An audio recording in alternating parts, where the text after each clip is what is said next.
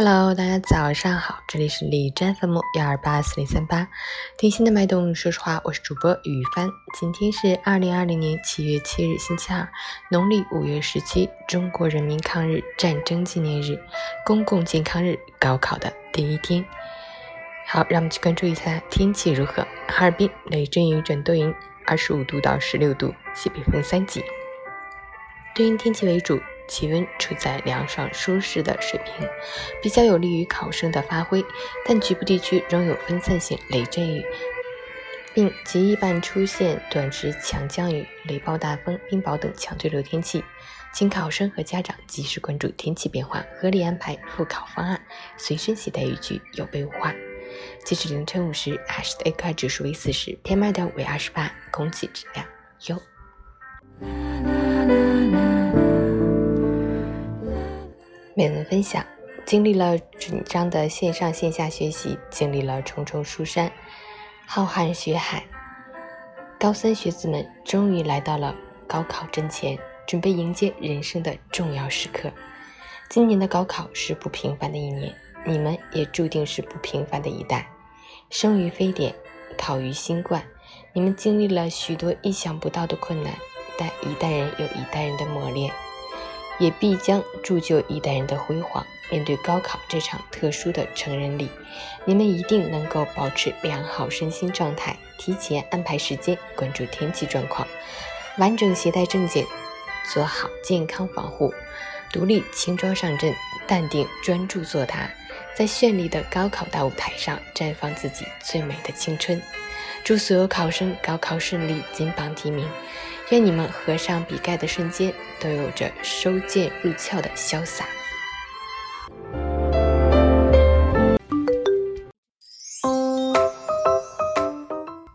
成语简报：公安部高考期间对涉考车辆发生轻微违法事故的，可取证后先予放行；武汉若遇强雷雨，高考听力可暂停或延后。二零二零年花钱排行榜上前三位的是教育培训、住房和保健养生。最近六年，中国百姓的教育培训费意愿一直呈明显上升趋势。石景山万达确诊女子表示：“对不起大家，二百零四名密接者已全部隔离。”海口取消小学、初中期末统一考试，将由学校自主命题。三部门联合发布九个新职业，带货网红成正式新工种。江苏淮安市持刀袭警致两名警员牺牲，逃犯已被抓获，未被击毙。重庆石柱县忠义乡一座桥梁护栏一捏就散，交通局回应已成立调查组核查。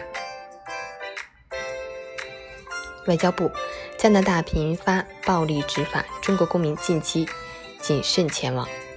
印度已决定不考虑加入任何中国主导的贸易协定。牛津专家：新冠病毒并非源自中国，或在世界各地处于休眠状态。缅甸帕敢矿难搜救工作结束，一百七十四人遇难，五十五人受伤，仍有二十人失踪，每位家属获约两千五百元抚恤金。美国国庆周末枪击案超四百起，死亡人数至少一百三十六人，最小受害者仅六岁。俄媒。俄罗斯开建世界上功率最大的核动力破冰船。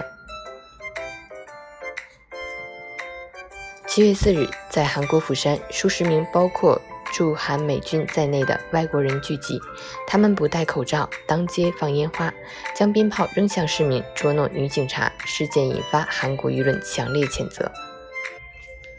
刚果金爆发现鼠疫疫情，目前已确诊三十六例，八人死亡。